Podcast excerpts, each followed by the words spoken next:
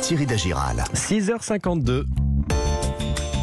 Et tous les jours dans votre euh, matinale, le conseil lecture en partenariat avec nos amis de la librairie Mola à Bordeaux. Bonjour Stéphane Place. Bonjour Thierry, bonjour à tous. Alors Stéphane, ce matin, vous nous proposez un roman de Nathalie Azoulay, un roman sur une valeur fondamentale de nos existences, l'amitié. Oui, un ami est à la fois nous-mêmes et l'autre. L'autre en qui nous cherchons le meilleur de nous-mêmes, mais aussi ce qui est meilleur que nous. Une phrase magnifique que l'on doit à l'immense Joseph Kessel, qui avait fait de l'amitié une valeur cardinale de son existence.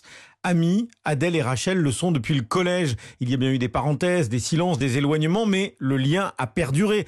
Les deux femmes ont 46 ans lorsqu'intervient le drame. Et c'est Rachel que la police appelle. Rachel prévenue la première, Rachel qui nous raconte en 300 pages ce lien profond, parfois compliqué, entre elles, la littéraire, éprise de mots, et Adèle, élevée dans le culte de la logique, de la raison, des chiffres et des calculs, à elle deux, elle formait la fille parfaite. C'est le titre de ce roman qu'a dévoré Sylvie Latour, libraire chez Mola. Ces deux filles, en fait, elles viennent d'un milieu totalement différent. Il y en a une qui vient d'une famille plutôt euh, d'intellectuels. C'est une passionnée de littérature. Elle a 13 ans, mais elle a déjà euh, intégré tout ça, toute cette généalogie.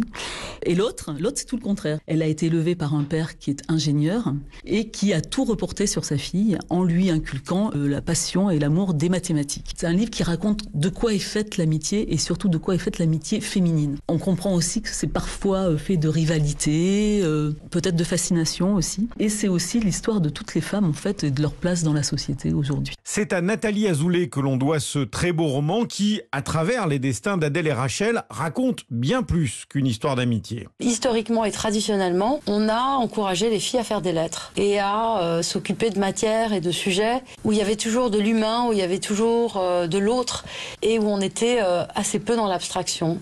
Et longtemps, les sciences ont été minoritaires. Et puis elles se sont féminisées elles aussi, euh, comme la médecine, la biologie.